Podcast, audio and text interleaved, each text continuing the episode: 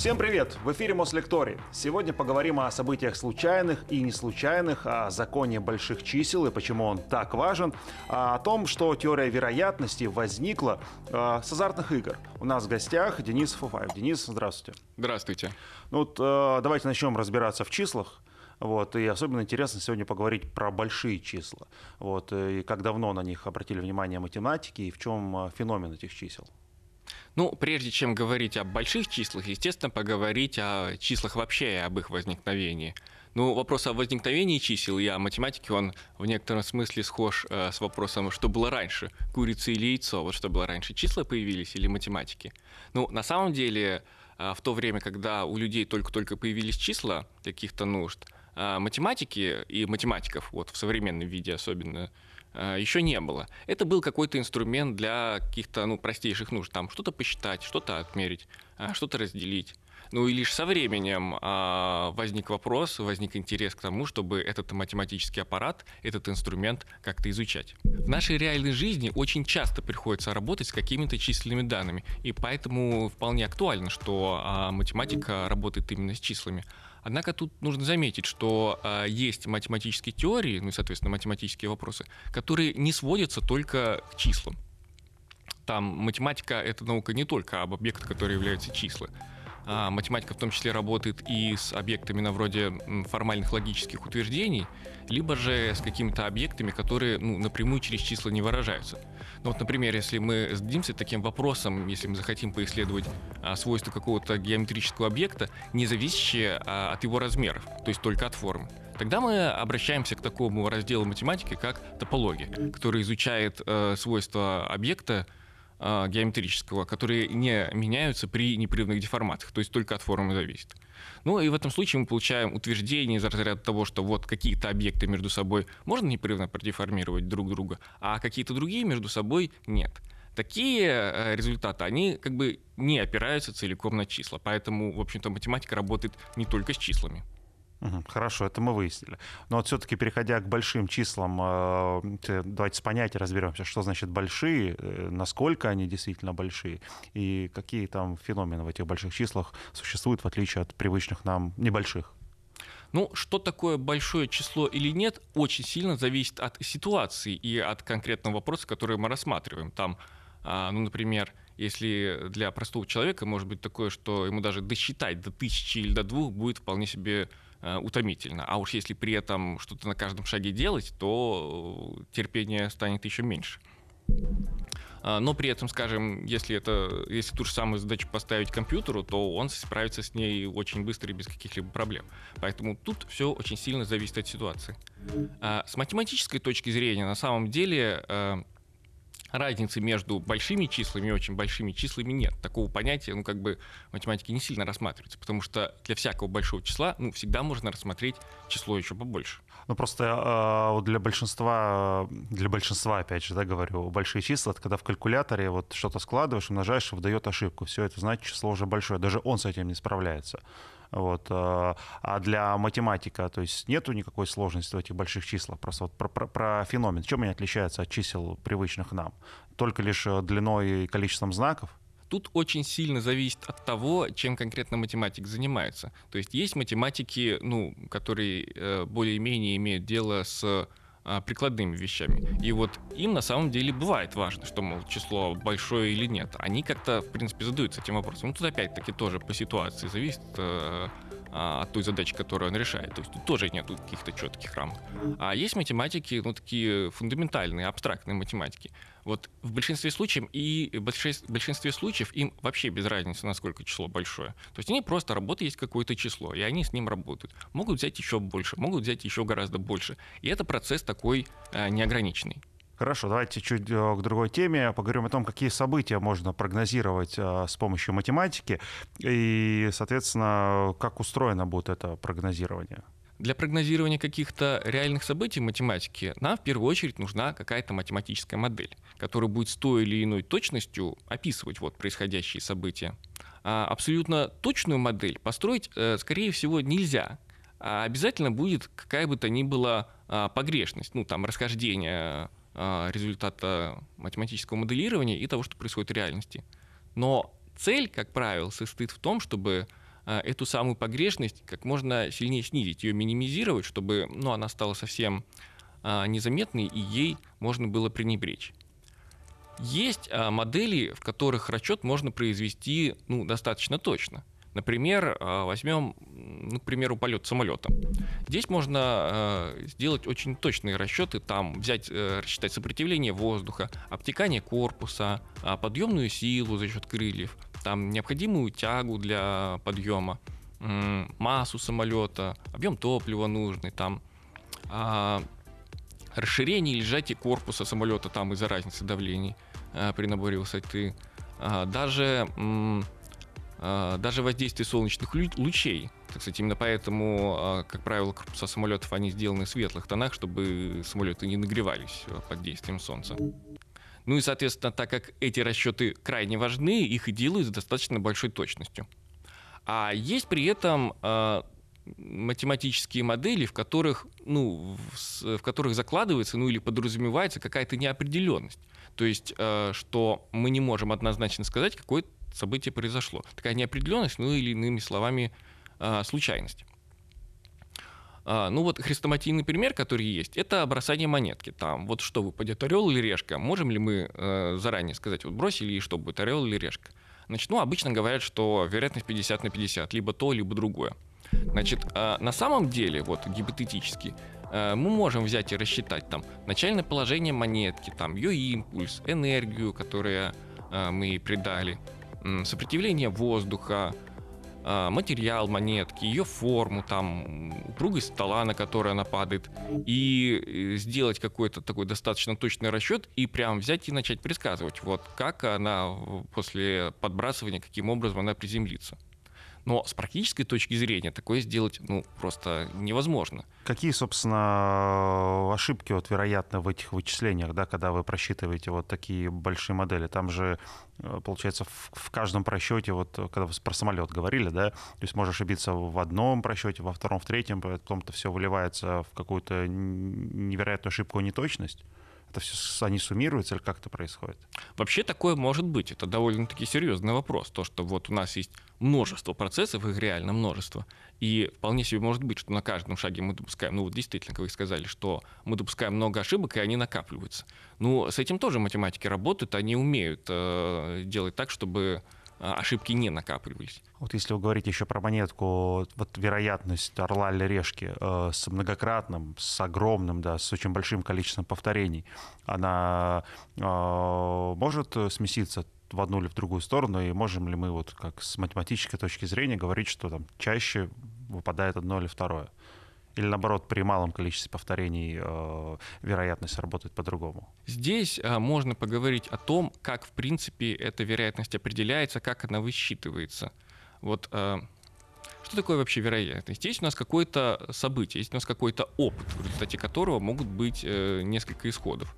А вот вероятность это то, что мы приписываем каждому из исходов при этом опыте, ну, какое-то число от нуля до единицы вероятности э, того, что это событие произойдет. Но эта шкала от 0 до единицы, она аналогична шкале от 0 до 100%, которая обычно используется будут там 0%. Это значит, э, наверняка не произойдет событие, 100% наверняка событие произойдет. А как вообще посчитать ту или иную вероятность? Вот есть несколько способов, которые э, со временем они менялись, со временем развивались по мере развития математики. Вот все их принципиально можно в целом разделить на два способа. Первый способ э, — это такой теоретический анализ возможной вероятности. То есть если у нас есть какая-то априорная информация о том, вот, что происходит во время процесса, мы можем вот попытаться математически вывести, э, что именно э, происходит во время этого процесса. Ну вот, к, ну вот, к примеру, если мы возьмем что-нибудь там, например, бросаем кубик какой-то, обычный шестигранник, там у него занумерованы стороны от 1 до 6. А, все его грани, они равнозначны, и, соответственно, выпадение мы считаем, что любой грани равновероятно. Поэтому выпадение какой-то конкретной грани, там тройки, например, одна шестая, выпадение, ну вот любой конкретной грани будет одна шестая. Теперь зададимся вопросом, собственно, как будем вероятно считать. А с какой вероятностью при, после того, как мы подкинули кубик, выпадет четное число? Вот мы начинаем анализировать, сколько у нас вообще э, возможных исходов есть после этого события. Ну, всего 6, там 6 граней. Сколько из них нам подходит, сколько м, подходящих исходов? 3 это сколько будет? 2, 4, 6, если нам выпадет четное число. Ну вот теперь смотрим, берем а, те количество тех исходов, которые нам подходят, 3, и делим на количество всего исходов, 6. А, Получаем 3 шестых, ну или 1 вторая. То есть вероятность того, что после броска кубика выпадет четное число, это 1 вторая. Это так называемый классический подход к вероятности. Ну вот в самом деле анализируем а, то, какие варианты могут быть. Здесь есть некоторый весьма интересный нюанс, похожий на парадоксальный. Ну, для этого чуть-чуть более сложную ситуацию рассмотрим, но тоже аналогичную. Возьмем отрезок длины 1. Будем выбирать на нем случайную точку какую-то. Вот как здесь будет выглядеть распределение вероятности в этом опыте? Если мы возьмем, разделим отрезок напополам, то понятно, что левая и правая сторона будут э, равнозначны. Соответственно, вероятность попасть туда и туда будет одинакова. Одна вторая вероятность, что мы пойдем слева, одна вторая, что мы пойдем справа. Ну, аналогично, если мы разделим отрезок на три равные части, то вероятность попадения в каждую из них будет 1 треть. Ну и таким образом вообще, если мы возьмем любой какой-то подотрезок внутри него, а, то вероятность того, что а, случайная точка попадет именно в этот подотрезок, будет равна длине этого ну, маленького отрезка внутри. На самом деле там, конечно же, нужно брать отношение маленького отрезка ко всему отрезку, так как мы изначально взяли длину большого отрезка 1, поэтому так легко и получается. Вот теперь э, зададимся вопросом, вот какова вероятность того, что м, выпадет какое-то конкретное число, например, 1 вторая, что мы попадем ровно в середину отрезка? Ну, вообще можно считать, что вот э, эта точка, середина отрезка, это сам по себе отрезок э, вырожденной длины 0. Ну или по-другому можно сказать, что вне этой точки у нас остаются два промежутка суммарной длины 1. Так или иначе, получаем, что вероятность того, что мы попали в середину отрезка, 0.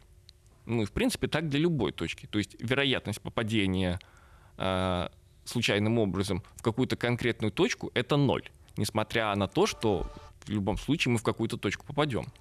А, выглядит немножко вот парадоксально, ну как, uh-huh. так, с одной стороны вероятность ноль, с другой стороны мы все равно куда-то попадаем. Но а, это парадокс только на первый взгляд, это эффект исключительно того, что у нас а, возможных исходов бесконечно много. То есть их очень много, целый отрезок, и вероятность нужно, ну, вот, грубо говоря, как-то размазать по всем точкам. В результате получается, что вероятность каждой конкретной точки 0. Другой подход к определению вероятности – это э, статистический, ну или частотный. Значит, в чем он заключается? Есть у нас какой-то опыт, ну, веро- э, распределение вероятности которого мы хотим, собственно, получить. Э, и мы хотим посмотреть, с какой вероятностью в результате этого опыта произойдет какое-то событие мы берем, начинаем повторять э, этот опыт. Ну, мы считаем, что мы можем его повторять сколь угодно много раз, и каждый раз это будет независимый опыт. Там результат каждого последующего не зависит от предыдущих. Но взяли, повторили какое-то число, и дальше смотрим, дальше мы э, считаем количество исходов, которые, в которых это событие произошло. После чего делим на количество экспериментов, которые произошли. То есть получаем такую как бы частоту, сколько удовлетворяющих нам событий произошло, разделить на количество опыта всего. После этого а, неограниченно увеличиваем количество опытов, то есть устремляем количество опытов к бесконечности. И таким образом получаем то, что вот в пределе вот это вот отношение будет стремиться к, а, ну, к тому, что называется статистическим определением вероятности этого события. Статистическое и частотное, в общем-то, это синонимы. Здесь э, тоже есть один интересный нюанс, который можно счесть э, парадоксальным. Вот предположим такую ситуацию. Вот у нас есть вот этот самый опыт, и мы начинаем его повторять. Э, и следим за тем, когда у нас, э, когда у нас происходит ну, какое-то событие, вероятность которого мы хотим посчитать. И мы смотрим, что, вот, допустим, произошло следующее. Это событие произошло э, на десятый опыт, на сотый опыт, на тысячный опыт – ну и так далее. Нетрудные математические выкладки нам покажут, что в этом случае вот эта дробь для определения статистической вероятности, эта дробь будет стремиться к нулю. То есть э, вероятность того, что это событие произойдет, она, она равна нулю, несмотря на то, что это событие происходит бесконечное число раз на самом деле. Вот, это такой, э, ну, казалось бы, опять-таки, это парадокс, но на самом деле объяснение состоит в том, что на самом деле, вот, когда мы говорим, что вероятность равна нулю, это не значит, что событие вообще точно не произойдет. Это лишь значит, что на самом деле вероятность этого исхода, вероятность вот того, что это событие произойдет, статистически пренебрежима. Я вспомнил тут анекдот, что какова вероятность встретить на улице динозавра ну, 50%. Ты либо встретишь, либо не встретишь. Вот где здесь ошибка кроется? Ну, э, тут смотря как посмотреть, с некоторой точки зрения ошибки никакой нет. Потому что, ну что значит э, либо встретишь, либо не встретишь? Это как раз-таки попытка как-то проанализировать ситуацию и понять вот аналитически, как-то математический вывод этой вероятности. Ну, в принципе, если у нас вообще никакой информации нету изначально, то у нас действительно мы не знаем, куда выбрать либо одно, либо другое. Как, в принципе, с бросанием монетки. Мы ничего не знаем ни про одну, ни про другую сторону это начинает казаться парадоксальным, ну и на самом деле действительно вряд ли, вряд ли статистически мы будем а, в половине случаев выхода на улицу встречать динозавра. Это а, оказывается ошибкой, потому что на самом деле, на самом деле мы подразумеваем, что знаем какую-то информацию о том, что такое динозавр а, и какова вероятность того, что он действительно окажется на улице. Но если мы возьмем по-честному начнем анализировать весь тот массив информации, который у нас есть, мы выясним, что, соответственно, э, динозавров уже как бы давно нет, они вымерли, соответственно, с какой вероятностью произойдет такое событие, сложится так обстоятельство, что динозавр появится там, из космоса прилетит или там его э, из пробирки вырастет. Ну вот все такие случаи, Э, мы можем оценить как весьма маловероятный. Поэтому детальный анализ, вот настолько детальный анализ, он покажет, что вероятность не 50 на 50. А так вот, если вот на вскидку, то, в принципе, эм, если у нас нет изначальной информации, то любое событие, оно происходит с вероятностью 50 на 50. Так просто выгоднее считать что если у нас нет информации, соответственно, мы не можем дать предпочтение ни одному варианту, ни другому варианту. Ведь другой вариант это просто исключенный первый. Там, типа, у нас нет оснований сказать, что это событие произойдет, нет оснований сказать, что это событие не произойдет. То есть э, математическая вероятность, там, условно назовем жизненная, они иногда ну, не совпадают, да, потому что на языке вот сухих фактов цифр это одно, а зная что-то еще про тот или иной процесс, может получиться по-другому. Правильно я понимаю? Да, то есть может быть такое, что мы начинаем анализировать, но мы знаем э, не всю информацию о происходящих процессах. Поэтому мы прикидываем, что вот вероятность получается такая-то, но а, в жизни оказывается, что вероятность ну, несколько другая. Ну, статистически, например, показывается, что оно выглядит как по-другому. Ну, в этом такой фундаментального противоречия в математике нет, потому что это означает, что нам нужно подправить нашу модель то есть э, нашей информации там не хватало. В этом случае правильнее будет, когда мы разрабатываем эту модель, ну, хотя бы в голове держать, что м, она может оказаться неточной, что в ней потребуются определенные правки. А что вот можно вычислить точнее? Изменение прогноза погоды, динамику цен на бирже или, например, там, прибыль э, и рост прибыли предприятия. Какие математические вот законы э, помогают это сделать? Ну, на самом деле, к несчастью, здесь тоже вот однозначно сказать нельзя, потому что э, здесь нужно уточнять, вот, соответственно, а, прогноз погоды, на сколько дней, там, в, какой, в каком месте, в какой период времени. А то же самое про период времени можно сказать и про прибыльность предприятия, про а, цены на бирже. То есть есть множество нюансов, и в зависимости от этого, соответственно, что легче, а что не легче, будет э, э, очень различаться. Ну, вот, например, вот прогноз погоды можно дать такой, там, в январе будет снег. Ну вот, скорее всего, это будет действительно так. Поэтому можно ли сказать, что, что прогноз погоды э, осуществить проще всего. Ну, на самом деле, вот э, если э, совсем такой общей точки зрения смотреть, то, м, возможно, ну, как вариант, можно было так сказать, что действительно погоду э, предсказывать проще всего, потому что, ну, как бы здесь э, меньше субъективных факторов, может быть, на которые вот лично мы можем повлиять. Потом, наверное, а, прибыльность предприятия, хотя, конечно, тоже зависит от размера предприятия, от того, где, какая обстановка экономическая в целом. А если подходить к этому умело, там, сознанием э, экономики и так далее, можно давать какие-то более-менее точные прогнозы.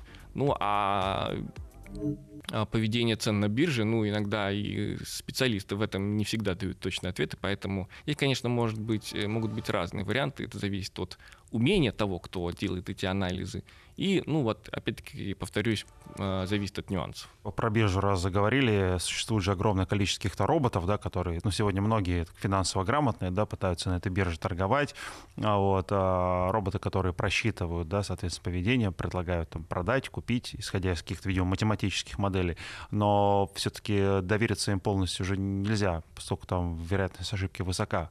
Это э, с развитием математики, вычислительной техники изменится, или тут какие-то базовые законы, которые никак не влияют, э, э, никак не влияет развитие математики, там, вычислительных мощностей компьютеров? В целом поведение акций на бирже — это вещь, ну, действительно, она очень нестабильная, поэтому, ну, скорее всего, большой точности здесь не добиться. Здесь в любом случае будет некоторые вероятностные процесс очень сильно нестабильный. Мы можем, конечно, до некоторой степени эту вероятность увеличивать, ну, того, того прогноза, который мы хотим дать, но а, всегда нужно понимать, что гарантии никто не даст. Потому что даже вот в банках, когда заключают там договор, они все предупреждают, мы советов никаких не даем, если что, мы отказываемся от какой-либо ответственности. А что такое закон больших чисел?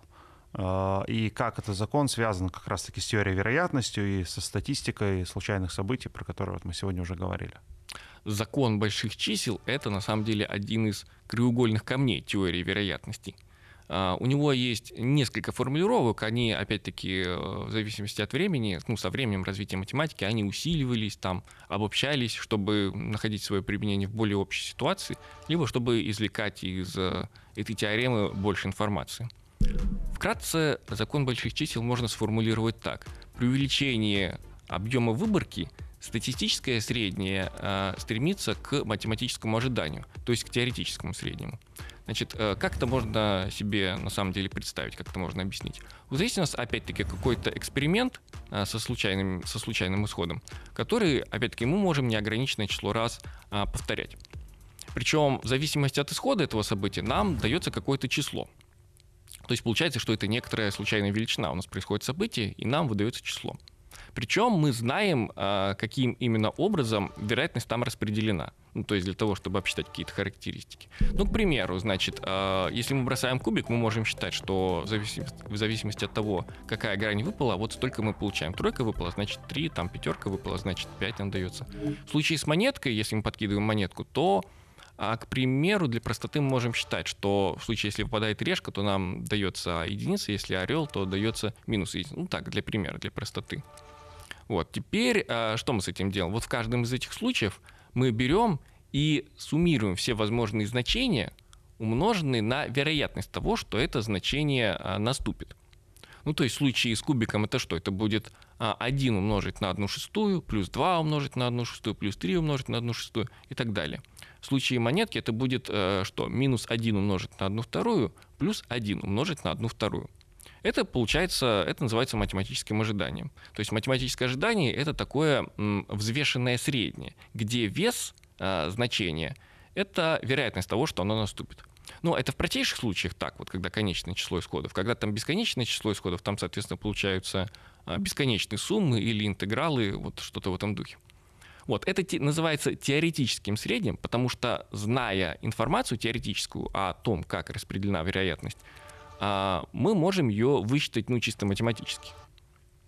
Теперь, а, значит, а, после этого мы берем и начинаем повторять этот эксперимент. Там, в случае с кубиком, там начинаем бросать кубик неограниченное число раз. И на каждом шаге вычисляем статистическое среднее. То есть суммируем те значения, которые нам выпали, и делим на количество испытаний, которые мы привели. Ну вот в случае кубика, например, если у нас выпало там за 5 бросков 1, 2, 1, 2, 4, ну, к примеру, то мы берем суммируем. 1 плюс 2 плюс 1 плюс 2 плюс 4 и делим на количество бросков, которые осуществили, то есть на 5. Получили статистическое среднее, то есть это та величина, которая в среднем у нас выпадает за каждый из э, бросков. Ну а теперь, опять-таки, э, увеличиваем количество бросков, количество испытаний к бесконечности, устремляем количество испытаний к бесконечности. И закон больших чисел здесь говорит следующее, что вот это статистическое среднее при увеличении количества испытаний к бесконечности стремится к математическому ожиданию. Ну, здесь, конечно, нужно нужно учесть нюансы, в каком смысле это подразумевается сходимость, потому что вот это стремление, оно тоже имеет вероятностный характер. Например, если сделать 100 бросков а, кубика, то вполне себе никто, никто не даст гарантии, что будет именно где-то возле 3,5 крутиться. Ну, 3,5 это математическое ожидание в случае кубика будет. Может быть вполне себе такое, что у нас там за все 100 раз выпадет только шестерка. И тогда статистическое среднее будет тоже 6. Значит, закон больших чисел говорит о том, что вот вероятность отклонения от теоретического среднего, она будет падать э, с увеличением количества испытаний. То есть результат из разряда того, что вот у нас есть э, математическое ожидание, теоретическое среднее, и э, у нас есть некоторая э, погрешность того, что мы, что мы получим. Там 3,5 плюс-минус там 1 вторая, например. И с увеличением количества испытаний э, у нас будет падать вероятность того, что э, статистическое среднее э, уйдет далеко от математического ожидания. Ну, то есть, э, грубо говоря, э, то, что 100 раз выпадет шестерка, это вполне себе может быть, то есть вероятность не нулевая, но она крайне мала. То есть, ну, вряд ли кто-то поставит на то, что 100 раз выпадет шестерка. Хотя такое вполне себе может быть. Ну, а если тысячу бросков сделать, то тем более. Когда мы говорим про математическое ожидание, на самом деле э, немаловажным такой характеристикой случайной величины оказывается дисперсия. Потому что, ну, для чего она нужна? А когда мы говорим про закон больших чисел, нам важно не только то, что вот, в принципе, ну, вот как-то там оно со временем мало отходит от среднего. Нам важно еще знать такой э, факт, что ну, как-то оценить это. То есть нам бы хотелось результат из разряда, ну там после 80 бросков вероятность, э, с вероятностью 99% у нас не будет отходить сильно от математического ожидания. Там не больше, чем на одну вторую, грубо говоря. Вот для этого нам нужна а, оценка, ну, оценка вероятности того, что м, будет реально большое отхождение от математического ожидания. И вот дисперсия будет это показывать. Значит, что такое дисперсия? Дисперсия — это величина, но это тоже теоретическая величина, как и а, она показывает, насколько при каждом испытании реально, так сказать, реальный исход, реальное значение будет отличаться от теоретического среднего. А, в реальности это что-то в духе математическое ожидание отклонения от математического ожидания. Ну, на самом деле, если точнее, то это математическое ожидание квадрата, а, отклонение от математического ожидания, но это уже э, исключительно для удобства так сделано. Смысл именно в таком, что это в среднем сколько оно будет отклоняться от среднего. Ну, пощупать ее на самом деле достаточно просто. Если мы возьмем, например, э, случай с монеткой, и, допустим, сделаем так, что в случае, если мы подкидываем монетку, если нам выпадает орел, мы выигрываем рубль. А если нам выпадает решка, то мы проигрываем рубль. Вот какой здесь выигрыш будет средним? Ну, математическое ожидание здесь ноль, потому что, опять-таки, форме и минус 1 вторая плюс 1 вторая. Значит, в среднем мы ничего э, не выигрываем и не проигрываем. Ну, а какое здесь будет при каждом броске отклонение от среднего? Ну, плюс-минус рубль, ну, там 2-3 рубля может быть. Вот. А теперь представим такую ситуацию, что мы опять-таки кидаем монетку, но при вы, выигрыше и проигрыше мы, соответственно, выигрываем и проигрываем не рубль, а миллион рублей сразу. Ну, тут уже математическое ожидание по-прежнему ноль. То есть перспективами мы опять-таки ничего не выиграем и не проигрываем. Но на каждом шаге у нас отклонение а, от э, нуля, от среднего, будет миллион туда, миллион сюда. Это уже разница достаточно ощутимая будет. Но математически эта разница заключается в том, что во втором случае дисперсия, она гораздо больше оказывается. Закон больших чисел он влияет тем, тем образом, что вот э, в его формулировке, ну, вернее, даже в том, как он доказывается, можно сказать, вот вероятность э, отклонения от математического ожидания при большой дисперсии растет. То есть чем больше дисперсия, тем больше вероятность, что а, будет сильное отклонение от математического ожидания. Следовательно, чем а, больше дисперсия, тем а, нам нужно сделать больше бросков, чтобы с большой вероятностью не отклоняться от математического ожидания. С математическим ожиданием тоже связан один нюанс, одна возможная вполне себе такая ошибка, которая называется ошибка игрока. Значит, в чем она заключается? Она заключается в следующем. Вот, допустим, мы будем кидать монетку – мы кидаем монетку, и 99 раз подряд у нас выпал орел. Вот с какой вероятностью, вот э, если мы в сотый раз кинем монетку, с какой вероятностью там у нас выпадет орел и решка? Вот ошибка игрока заключается в том, чтобы считать, что в этой ситуации описанной решка выпадет с большей вероятностью. Ну, то есть ошибка здесь э, рассуждение из разряда, ну, 199 раз выпал орел, ну, должен же рано или поздно выпасть решка. В конце концов, вот э, у нас же математическое ожидание ну, закон больших чисел нам подсказывает, что выпадение орлов и выпадение режек а, оно должно быть примерно наполовину. Ну а значит, если 99 раз подряд выпал орел, следовательно, закон больших чисел должен как бы перетягивать вероятность на сторону решки, грубо говоря. А, ну и как здесь можно сказать? Ну, 100 раз подряд выпасть орел, ну, это очень маловероятное событие. Следовательно, следовательно, здесь должна быть большая вероятность того, что выпадет решка. Это все ошибочное рассуждение. Потому что на каждом шаге, так или иначе, вот если по-честному рассуждать, на каждом шаге бросок монетки — это независимое событие. Оно вообще не помнит о том, а, какие там были выбросы до этого, и не зависит от них. Поэтому здесь так или иначе все равно вероятность будет одна вторая — орла и решки. Значит, ну, а, а какие здесь рассуждения на самом деле э, разумны? Разумность здесь заключается в том, что а, ну, сто раз подряд выпасть орел действительно это крайне редкое событие. Но а, в условиях задачи а, на самом деле редкое событие уже произошло. То есть 99 раз подряд выпал орел. Это очень редкое событие. Но в условиях задачи оно уже произошло, и нам нужно дальнейшие, э, дальнейшие расчеты делать с учетом того, что оно уже произошло. Ну а раз оно уже произошло, значит, да, э, вот этот последний сотый раз э, он не зависит от того, что там произошло до этого. Там по-прежнему будет одна вторая.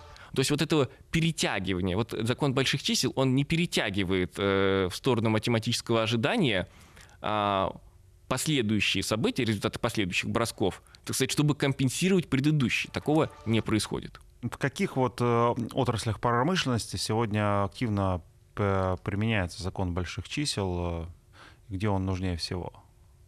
Ну, конечно же, э, ни для кого не секрет, что вероятностные методы, теория вероятности, ну и закон больших чисел в частности, э, очень активно применяется повсюду и много где встречается. Недаром же специальность математическая статистика – это одна из самых популярных математических специальностей на данный момент. Ну и поэтому перечислить вообще все области, в которых теория вероятности применяется, ну, наверное, передачи не хватит. Да, наверное, я и сам не знаю вообще все области, в которых это ну, наиболее популярно, тем более, если это такая востребованная специальность, куда эти выпускники свои знания это применяют. А, где применяют свои знания выпускники? Ну, а, как правило, они применяют свои знания, ну, самое, самое популярное, это, наверное, все-таки в банковской среде. Потому что в банках там, конечно же, финанс, финансы — это э, самый востребованный с точки зрения э, статистики. Там нужно постоянно просчитывать риски. Например, страховое дело, страховой бизнес. Э, кстати, одна из самых первых ну, отраслей, в которых теория вероятности начала применяться. Если ты страховая компания и у тебя множество клиентов, то тебе очень важно знать, с какой вероятностью произойдет страховой случай у того или иного клиента – чтобы, вот, зная эти вероятности, а, нужно просчитать математическое ожидание того, какие выплаты ты будешь делать. Ну, а, соответственно, это нужно знать для того, чтобы не разориться, для того, чтобы понимать, какие платежи нужно у с клиентов брать. То есть вот тут просто без этого совсем не обойтись. Есть, конечно же, и в промышленности, то есть, например, а, на заводах, где, ну, на производстве, где много оборудования, там, станков или двигателей, нужно знать э, статистику того, с какой вероятностью а, станки или двигатели выходят из строя или ломаются для того, чтобы ну, уметь а, оперативно их заменять или чинить. Тоже ведь на самом деле закон больших чисел здесь работает, если много предприятий, и они достаточно большие. В энергоснабжении тоже, между прочим, а, применяя, можно применять теорию вероятностей, потому что нужно знать, а, значит, э, кто, сколько когда, с какой вероятностью пользуются электроприборами. Ну, для того, чтобы это, так сказать, часть э, того, что называется теория массового обслуживания. Для того, чтобы ну, после этого рассчитать объемы электроэнергии, которые нужны, ну, в зависимости, кстати, от времени тоже это а, немаловажно, для того, чтобы обеспечить бесперебойную работу электросетей. А, фармацевтики, между прочим, тоже Э, весьма важны вероятностные методы. Потому что если мы рассчитываем безопасность того или иного лекарственного средства, мы, исходя из статистики, смотрим, а, ну, какие побочные эффекты в той или иной ситуации проявляются. Потом, соответственно, это можно найти в инструкцию, которая прикладывается а, к лекарству. Ну и на самом деле это относится уже не столько к промышленности, а к науке вообще. А, без теории вероятности сейчас на самом деле невозможно представить э, современную физику ну, в частности, например, а, квантовую механику. Причем в этой в квантовой механике а, случайность, о которой мы говорим, она заложена в самой природе этой теории. То есть а, там случайность возникает и не потому, что, скажем, там у нас приборы какие-то неточные в квантовом мире, мы не можем что-то посчитать. Вот если были приборы точные, если бы мы считать лучше умели, вот там бы мы все без случайности всякие рассчитали. Современная точка зрения в науке, современная картина мира — она говорит о том, что э, вот в квантовых процессах, в квантовом мире, никакой детерминированности нет.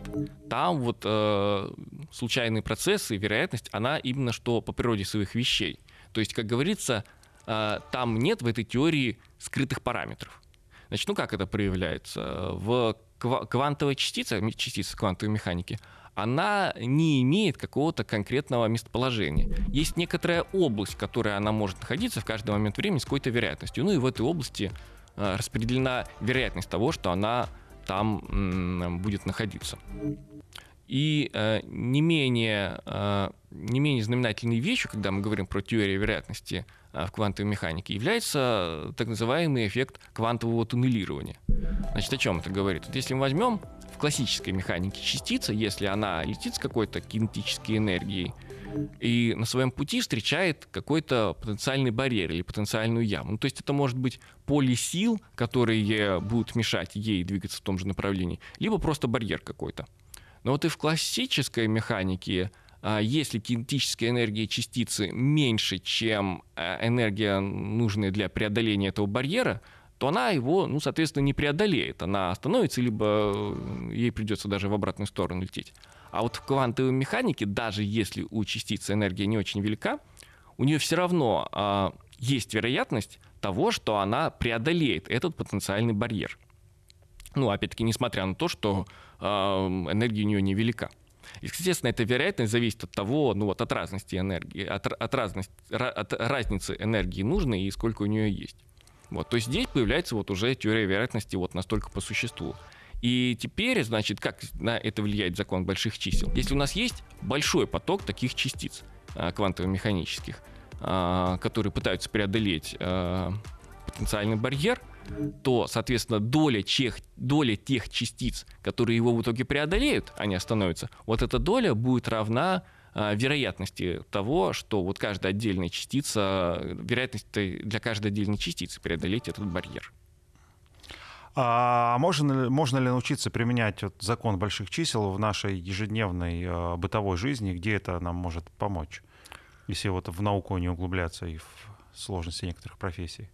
Ну, а, это тоже вопрос очень относительный, потому что, ну, а, если под повседневной жизнью понимать, например, работу человека, то его работа может быть связана с э, большим количеством данных, в которых можно это применять. Если прям просто вот э, отлично от работы, то ну, здесь сложно сказать. Наверное, все-таки среднестатистический человек э, вряд ли. Это должна быть ну, специфическая ситуация, когда человек имеет дело с ну, там, повторением большого числа. Ну, если он, например, не азартный игрок, ну, это, наверное, больше можно отнести к профессии, если он прям азартный игрок и все сдувает в казино, а, то а, в бытовой жизни скорее, скорее нет, чем да.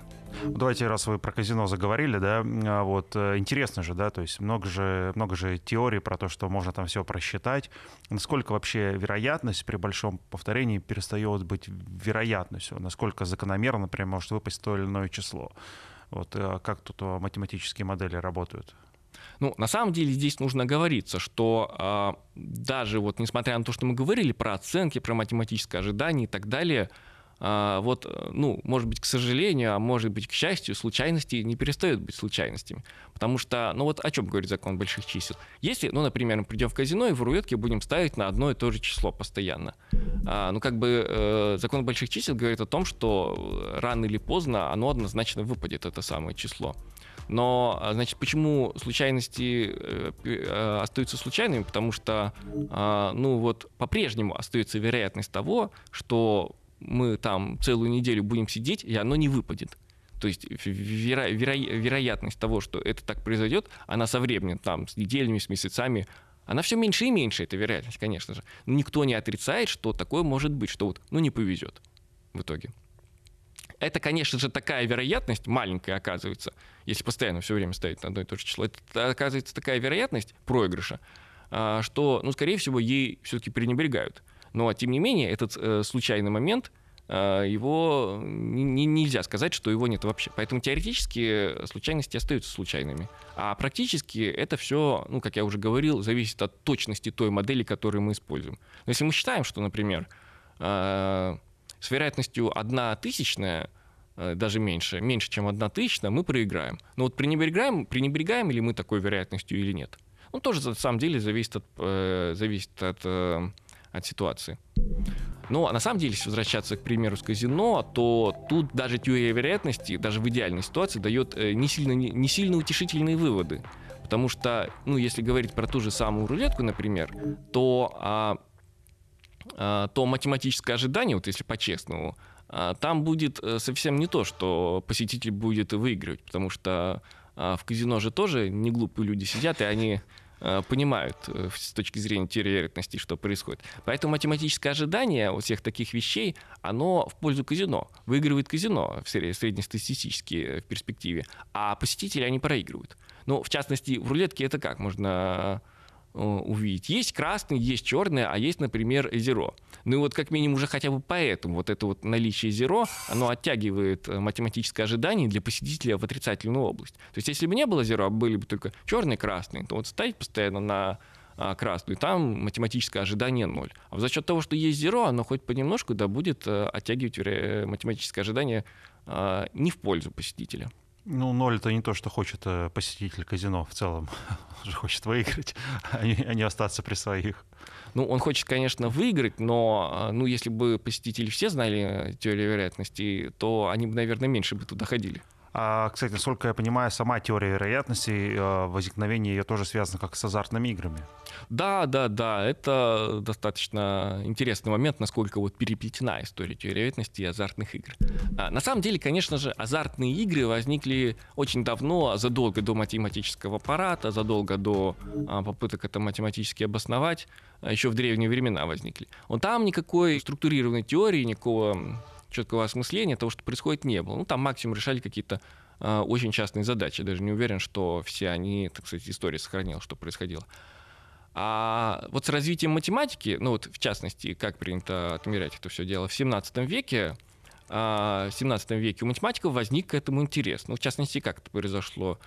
Были математики, у которых, так сказать, э, были э, в курсе э, азартных игр, то есть были в теме азартных игр. То есть либо у них были знакомые, которые э, играли в азартные игры, игры, ну либо они сами играли в азартные игры. Но вот у них возник такой вопрос: а вот как это математически все обосновать? Ну, а это приписывается возникновение, ну, вот начало всего это дела математикам а, Паскалю и Ферма.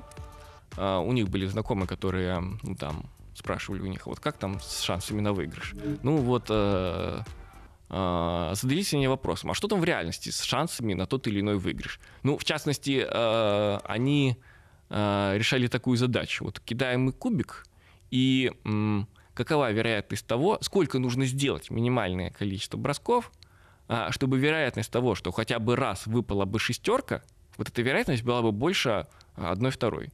Ну, мы знаем, что при одном броске вероятность э, выпадения шестерки одна шестая. Мы знаем, что, ну, из закона больших чисел, хотя бы это, конечно, такое не очень логичное повествование, но тем не менее, мы знаем, что э, э, если увеличивать количество бросков, то вероятность того, что шестерка хоть раз да выпадет, ну, она стремится к единице. А значит, какой-то момент, э, ну, есть какое-то минимальное количество бросков, когда эта вероятность станет хотя бы э, одной второй. Ну, там, на самом деле, где-то около четырех бросков. Это достаточно простая задача. А вот такая из теории вероятности. Вот э, такого рода задачи, которые а, Паскаль и Ферма решали вот между собой в переписке, ее даже сейчас можно встретить а, в ЕГЭ по математике. Раз мы про, заговорили про азартные игры, еще же есть такая игра покер, да, причем кто-то играет там, где это разрешено на деньги, кто-то играет просто на интерес, но ведь там математики еще больше, насколько вот с точки зрения вероятности, теории больших чисел можно все-таки просчитать и прийти рано или поздно к выигрышу? Или тоже э, математически этого сделать нельзя, и все, кто об этом заявляет, все равно проигрывают? Вероятности здесь можно применять так, что вот получает человек э, э на руки себе карты, которые в покере. Ну, там в зависимости, конечно, от того, какой это покер. Например, если он видит, какие карты у него в руке и какие карты лежат на столе. В этот момент он смотрит, так, вот такие карты у меня, вот такие карты на столе. Какие у меня, в принципе, могут быть выигрышные комбинации? И э, насколько эти комбинации будут сильны. То есть здесь тоже есть такой, э, это просчет вероятности вот такой практической ситуации. То есть э, что-то такое сделать можно. И вот исходя из этого, то есть он оценивает, ну, игрок, он должен, конечно, это все быстренько делать в уме, он быстренько оценивает вероятность того, вот с какой вероятностью он получит э, хорошую комбинацию. Либо же он смотрит так, что-то не очень, вероятность получить хорошую комбинацию, что-то, ну, совсем никуда, надо пасовать. А Я подумал, а какова вероятность того, что наша передача прямо сейчас закончится? Вот, э, с математической точки зрения, если не знать э, хрона, 50%. Но я-то знаю, вот, и она стремится к единице. Вам э, огромное спасибо. Вот, э, надеюсь, что после нашей беседы про азартные игры никто не проиграет все свое наследство, а все-таки сделаю другие выводы из нашей программы. Спасибо за участие. Спасибо за внимание, берегите себя и применяйте теорию вероятности в жизни.